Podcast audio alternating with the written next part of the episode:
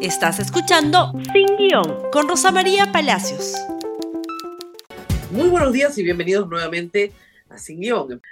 Muy bien, Perú lamentablemente perdió ayer contra Brasil 1 a 0 y la democracia peruana también va perdiendo, pero más o menos que por goleada. La Junta Nacional de Justicia continúa bajo ataque, por eso hemos llamado a este bloque, la Junta Nacional de Justicia bajo ataque continuo. Esto no para. Pero analicemos lo que sucedió ayer en la tarde, mientras ustedes estaban probablemente entusiasmados por el partido, se reunió la Comisión de Justicia, que tiene el encargo de, en 14 días, en 14 días, producir un informe para que el Congreso vote ese informe y con 87 votos destituya a los siete miembros de la Junta Nacional de Justicia. Un hecho que ha llamado ya la atención del mundo, no solamente del Perú, del mundo, por la gravedad que esto significa en cuanto a la vigencia, la separación de poderes en el Perú. Ayer, la comisión aprobó lo que llama su plan de trabajo. Y este es el plan de trabajo. Tiene una hoja, no, no crean que solo estamos poniendo la carátula, no, eso es todo el plan de trabajo. Y su plan de trabajo consiste en llamar a una serie de personas. Algunas las invita y a otras las cita. Me imagino que la cita tiene un carácter eh, punitivo, ¿no? Más represor. Vas porque quiero que vengas. Y la invitación es, bueno, te invito, si quieres vienes, si quieres no. Primera invitada, obviamente, la señora Patricia Chirinos, ¿no? Ningún problema, la primera invitada. Parece que tienen que escucharla de viva voz porque los miembros no saben leer lo que ha escrito. Bueno, la van a escuchar de viva voz. Y luego vienen los siete miembros de la Junta Nacional de Justicia. Ellos son los únicos citados.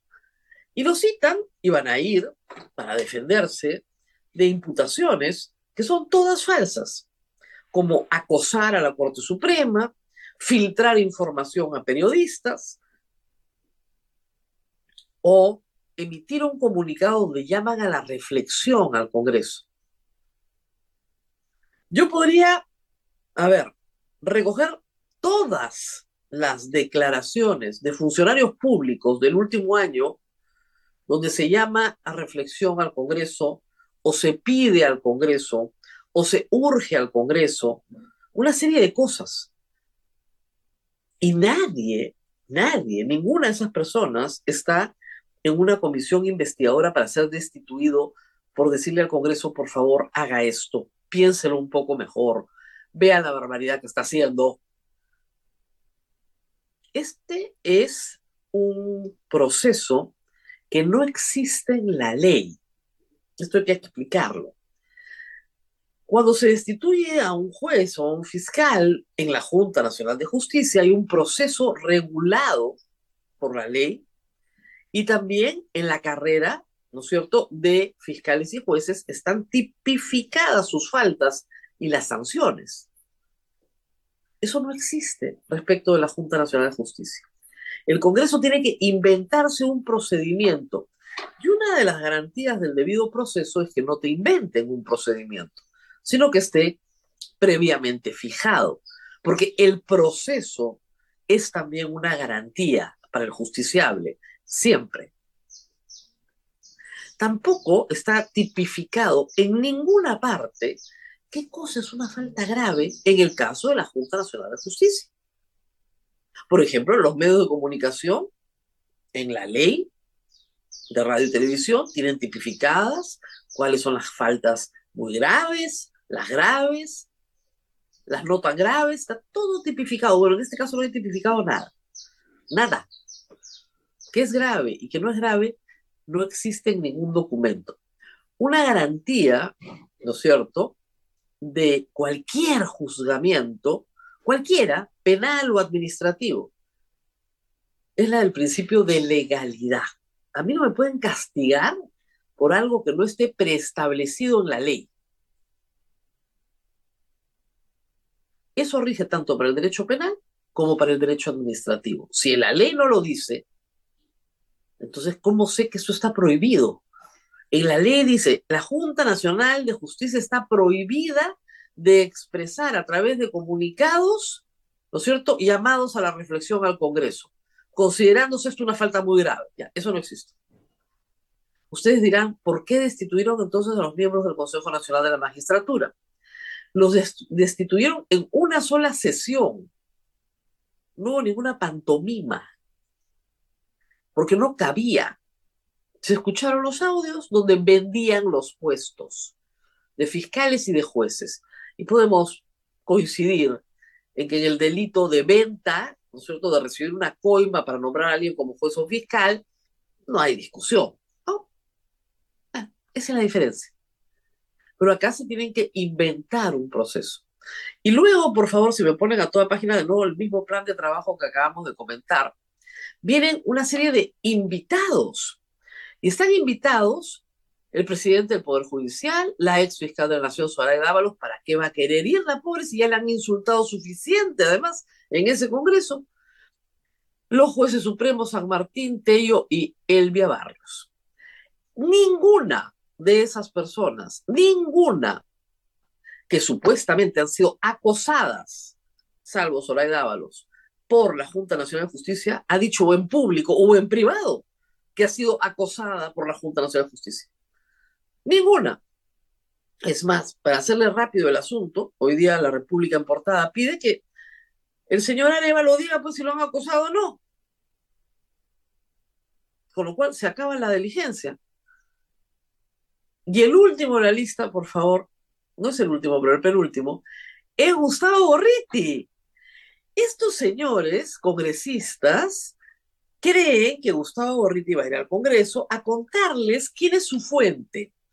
Y DL Reporteros publica una muy buena crónica sobre el estado en el que están los casos que en la Junta Nacional de Justicia se investigan contra Patricia Benavides. Entonces, van a citar al señor Gorriti para que les diga, sí, mi fuente fueron los siete magistrados de la Junta, o el magistrado tal, o el magistrado cual. A ver, noticia para los señores miembros de la Comisión de Justicia. Gustavo Gorriti fue secuestrado por Vladimiro Montesinos en 1992, el 5 de abril de 1992, y por Alberto Fujimori. Ambos, por si acaso, están condenados por secuestro agravado. Y fue secuestrado y le fue robada su computadora y jamás devuelta para que entregara la fuente de sus informes. ¿Ustedes creen, señores congresistas, que una persona que fue secuestrada y llevada a un sótano, a un calabozo del CIE y dejado ahí tres días y no habló, va a hablar ante ustedes? ¿En serio? Hoy día recordábamos con el doctor Aldo Vázquez que la doctora Inés Tello, la que tanto ojeriza la tiene, la que le recuerdan su fecha de nacimiento desde los trolls que recibo, es la abogada jueza que condenó a Vladimiro Montesinos cuando Vladimiro Montesinos todavía tenía, todavía tenía su poder dentro del Poder Judicial. La doctora Imelda Tumialán ha sido fiscal de derechos humanos en Ayacucho. A la doctora Tumialán le dinamitaron la casa y a la doctora Tello le avaliaron el carro de su hijo. ¿Ustedes creen realmente que las van a amedrentar? Es gente muy mayor que ya vivió mucho y vivió mucho. Reitero, la única persona de toda esa lista que acusa de algo a los miembros de la Junta Nacional de Justicia es Patricia Chirinos. Nadie más. Luego, luego, van a citar, pongan la carta de nuevo, por favor, la, bueno, el plan de trabajo, el plan de trabajo, y van a pedir, eh, ¿cómo es? Invitación a expertos de derecho constitucional, evaluación de lo actuado, presentación y debate del informe. Expertos en derecho constitucional. Ojo, que doctores Truquini aparecen siempre en esta oportunidad. ¿Por qué? Porque después el gobierno los nombra o el Congreso los contrata. vas, dice lo que quieren que digas, el Congreso te contrata o el gobierno te nombra de embajador en algún lugar del mundo. Esa es el plan de trabajo. ¿Qué cosa van a trabajar? Cinco minutos les explico lo que tienen que hacer. Lo que quiere el gobierno y el Congreso y el pacto político que gobierna hoy el Perú es que destituyan a toda esta junta porque no les acomoda para sus planes, que son controlar el sistema de justicia y controlar el sistema electoral. ¿Ok? Todo lo demás es una payasada, una pantomima, algo que parece una investigación y de investigación no tiene absolutamente nada. Sobre esto tenemos lo siguiente de Susel Paredes, que comentó ayer lo siguiente. Este listado no es un plan. tiene toda la razón. Sin embargo, se ha votado a favor con cargo a redacción, incorporando una infinidad de aportes de congresistas presentes. Con esta ligereza ven el asunto que puede quebrar la democracia peruana. Advertidos estamos, es una congresista que ha estado presente durante todo, ¿no es cierto?, el encuentro ayer para hacer esta barbaridad. Esto es lo que se viene. Yo espero que todos vayan ¿eh? y que se transmita en sesión continuada para que todo el mundo vea, vea las preguntas que hacen y las respuestas que reciben. No me pierdo por nada. Gustavo Gorriti no es la primera vez que va a ir al Congreso y no es la primera vez que les va a contestar. Yo espero que todo sea público, ¿ah? muy público, y que todo el Perú lo vea a detalle. Así a todos les va a quedar claro en manos de quién estamos y hacia dónde vamos, que es lo más grave. ¿Qué es lo más grave? ¿Qué más tenemos? Tenemos lo siguiente, por favor, un poco de fechas. El Congreso podría remover a los siete miembros del jurado de la Junta Nacional de Justicia para inicios de octubre. Ellos han establecido que la fecha de inicio es este martes 12, no la fecha en la cual aprobaron la moción, que fue la semana pasada. Bueno, ya es este martes 12. En dos semanas, listo, ya tenemos el informe y de ahí se debate en el pleno. Efectivamente, a inicios de octubre, chao, Junta Nacional de Justicia. La Junta cree, porque son personas honorables y nobles, que no hay los 87 votos tal vez para destituirlo. Yo creo que sí lo hay, porque hay un pacto detrás, un pacto por la impunidad, un pacto por los hermanitos, un pacto por las Benavides para que no sean investigadas, un pacto para controlar además el proceso electoral. Entonces, hay una serie de venganzas, por supuesto. Por supuesto, como explicamos ayer, la Junta ha destituido a 260 magistrados. Entre ellos, 15 supremos han sido sancionados. Tres con sanciones muy temporales, pero 12 con destitución. No les ha gustado. Y, porque lo explicó esta mañana también el doctor Aldo Vázquez, todavía se quiere mantener a la mayoría del Poder Judicial y del Ministerio Público en la provisionalidad, porque de esa manera los titulares tienen control. Este es el problema de fondo. ¿Quién le da un amparo a la señora Benavides? Una jueza provisional, no titular. De esa manera controlas. Y esto no es nuevo. El fenómeno, el fenómeno viene desde la época de Vladimiro Montesinos, que con provisionales controlaba todo el sistema de justicia. Exactamente igual. En eso estamos en este momento. Y por si acaso, si algún doctor Truquini sale a decir que este no es un problema de separación de poderes, porque la Junta Nacional de Justicia no es un poder del Estado, ay, Diosito lindo, mándenlos de regreso a estudiar a una universidad licenciada, por favor. Hace mucho tiempo, pero mucho tiempo, más de 50 años, que se sabe perfectamente que no hay tres poderes del Estado y nada más, sino que las funciones de estos poderes han sido asignadas ya a otros organismos constitucionalmente autónomos que también tienen peso y contrapeso en las relaciones de poder y por lo tanto son parte del sistema de separación de poderes. Pero a un abogado informado no tendría que explicarse, la verdad. Vamos a la pausa y vamos a ver las consecuencias internacionales del deseo del Congreso y del Ejecutivo de mantener al Perú un tanto aislado de todo lo que pasa en el mundo.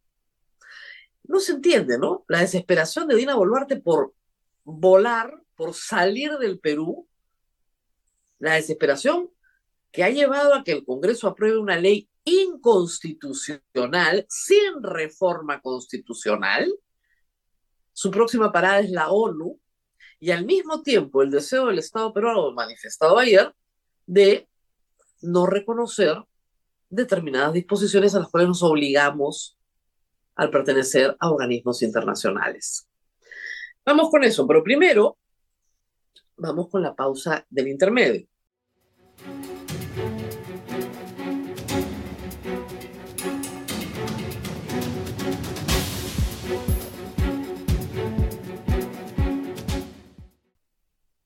Y bueno, el Estado peruano ha decidido ponerse en plan aislamiento. ¿Qué cosa es esto? A ver, la política exterior del Estado peruano es una política de Estado, por lo tanto permanente en el tiempo. Y esa política busca que el Estado peruano se integre en todas las plataformas multilaterales donde pueda insertarse. Es una política de integración, no de aislamiento. Somos parte de la ONU, somos parte de la OEA y somos parte de una serie de tratados y convenciones que obligan al Estado peruano. ¿Respecto de quiénes? De sus pares, los otros estados, pero también de los nacionales peruanos, que están protegidos por los principios, deberes y obligaciones establecidos en un conjunto de normatividad internacional. Pocos países se aíslan, pero el Perú ha decidido entrar en la fase de aislamiento, es decir, no me da la gana de cumplir mis obligaciones internacionales. Y a quien me lo recuerde, digamos, se le va a decir que no le toca recordármelo. Ah, no. Felizmente todavía no han, sacado un comunicado contra el alto comisionado de Naciones Unidas, que en su sesión inaugural un funcionario que solo, solo depende del secretario general de Naciones Unidas y de nadie más, en su sesión inaugural anteayer, le dedicó los párrafos finales al Perú por este tema, por el tema del asalto a la Junta Nacional de Justicia. Y le recordó al Congreso que existe algo llamado separación de poderes, que están obligados a respetar esa separación de poderes. No fue contra el alto comisionado, pero en Cancillería ya sabían lo que había dicho el alto comisionado. Pero la ministra está para cumplir lo que dice el Congreso. Por supuesto. Vamos con lo primero, por favor. Esto es la Comisión de Relaciones Exteriores, que orgullosa dice, luego que la Comisión de Relaciones Exteriores enviara nota de extrañeza a la Cancillería, buscando declarar persona non grata a funcionario de la ONU, el ministerio respaldó el acuerdo. O sea, nos obedecen la política de Estado, un pepino nos importa. Lo que nos importa es que la Cancillería trabaje para nosotros. O sea, ya no hay separación de poderes, porque yo tenía entendido que la política exterior la conducía la presidenta de la República según nuestra constitución y no el señor Aguinaga, presidente de la Comisión de Relaciones Exteriores en el Congreso. Pues bien, este es el comunicado vergonzoso del Ministerio de Relaciones Exteriores. Bajando ¿no? la cerviz ante el Congreso, pasó lo siguiente ayer. En la fecha, el Ministerio de Relaciones Exteriores convocó al coordinador residente del sistema de las Naciones Unidas en el Perú, no al funcionario de quinta categoría, coordinador residente del sistema de Naciones Unidas en el Perú, señor Igor Garafuti, a fin de transmitirle formalmente la extrañeza del gobierno peruano por el pronunciamiento del sistema de Naciones Unidas del Perú del 7 de septiembre de 2023. El Ministerio de Relaciones Exteriores le recordó al coordinador residente del Sistema de Naciones Unidas en el Perú el marco en el cual se deben desarrollar sus funciones, el estricto cumplimiento de las resoluciones de la Asamblea General de Naciones Unidas. ¿Qué dijo el coordinador residente que tanta ira ha causado? Lo que dijo es que el Estado peruano tiene que cumplir las resoluciones de la Asamblea de 1985, que establecen en una primera disposición la independencia de la judicatura. Eso es lo que dice el comunicado del coordinador residente que tanta ira le ha dado al Congreso. Sí, algunos embajadores de carrera han dicho que es muy bien que lo llamen, pues que causa extrañeza, pero el señor coordinador residente no le ha dicho al Congreso cómo tiene que resolver nada. Les ha recordado las obligaciones del Estado peruano en el marco de sus obligaciones en la ONU. Ahora, también nos vamos a salir del ONU. Vamos a llamar persona no grata al coordinador residente de la ONU, al alto comisionado, también. También lo van a declarar no grata. Porque ha dicho lo mismo. Es más, el alto comisionado lo ha dicho peor todavía. Es decir, le ha dicho al Congreso, ustedes no pueden hacer lo que están haciendo. ¿Qué va a hacer el próximo fin de semana eh, la señora presidenta en la Asamblea General de Naciones Unidas? ¿Qué va a ir a decir? Que el Perú le abre los brazos al mundo, pero eso sí, no me traigan al alto comisionado porque lo vamos a declarar persona no grata en el Perú. Qué pena por la Cancillería, porque la Cancillería peruana tiene muy buena reputación, es muy considerada en el mundo entero por su profesionalismo, pero si están en plan aislacionista, ¿qué vamos a hacer? Recordemos, ¿ah? acá está, por favor, la ONU, ¿no es cierto? Investigación de la a la Junta Nacional de Justicia afecta a la independencia judicial. Eso se ha dicho expresamente, y el señor de la fotito es el alto comisionado para Naciones Unidas de derechos humanos, que no es un rojito, ¿ah? no es un caviar, es una persona que se preocupa de que se respeten ciertos principios fundamentales y básicos respecto a los derechos humanos en el mundo entero. Y uno de esos principios es la separación de poderes. Hizo un largo listado en su discurso de varios países, no solo del Perú, de varios países, pero termina con el Perú. Ese es el nivel de vergüenza internacional al que nos someten hoy legislativo y ejecutivo. Solo falta que lo declare. No me extrañaría. No me extrañaría. Muy bien. Pero también la Corte Interamericana de Derechos Humanos nuevamente bajo ataque. Ayer la Comisión de Constitución se reunió teniendo en agenda el debate de cinco proyectos. ¿Para qué? Para desconocer la Convención Interamericana de Derechos Humanos. Faltaba más. Y la Corte y todo todo, todo para afuera. Solo pudo sustentar su proyecto el señor Montoya, que lo tiene ya presentado hace varias semanas y lo hemos comentado en este programa. De tres proyectos, solo Jorge Montoya sustentó el pedido para denunciar el pacto de San José. O sea, nos salimos de todo el pacto. Entre la exposición de motivos, el señor Montoya señala que con Fujimori no se pudo porque, ¿por qué? Porque se trató de desconocer la competencia contenciosa de la Corte, cuando lo que teníamos que hacer era desconocer todo el tratado, denunciar todo el tratado. Ninguna protección supranacional. Mañana nos sacan de la Corte Penal Internacional, nos sacan de la Corte La Haya de repente también, porque no les gustan sus fallos. Acá para terminar, un tuit de José Ugaz que recuerda a un Perú que creía en el multilateralismo. Dice lo siguiente, si se aprueba la destitución de la Junta Nacional de Justicia, el Congreso será responsable de bloquear el acceso del Perú a la OSD, proceso que nos vincula a las mejores economías y que está por finalizar después de mucho esfuerzo. Junta Nacional de Justicia a empujones sumarios y eh, comenta una columna de opinión, de opinión del comercio de eh, Santiago Pedralgo. Pero esto es lo que se viene.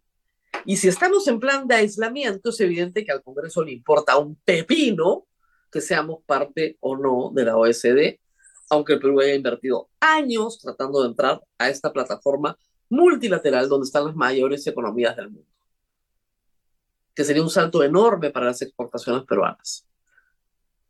Pero lo que pide esa plataforma multilateral es que se cumpla con el Estado de Derecho, se respeten los derechos humanos y se gobierne bajo el régimen de separación de poderes. Así estamos, en plan aislamiento internacional. Eso también se lo vamos a deber a este gobierno, al gobierno de Dina Boluarte, que se va a la ONU, repito, no sé a qué, porque nosotros estamos encargados de llamar la atención de los funcionarios de la ONU. Muy bien. Nos tenemos que despedir.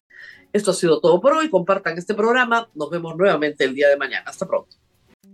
Gracias por escuchar Sin Guión con Rosa María Palacios. Suscríbete para que disfrutes más contenidos.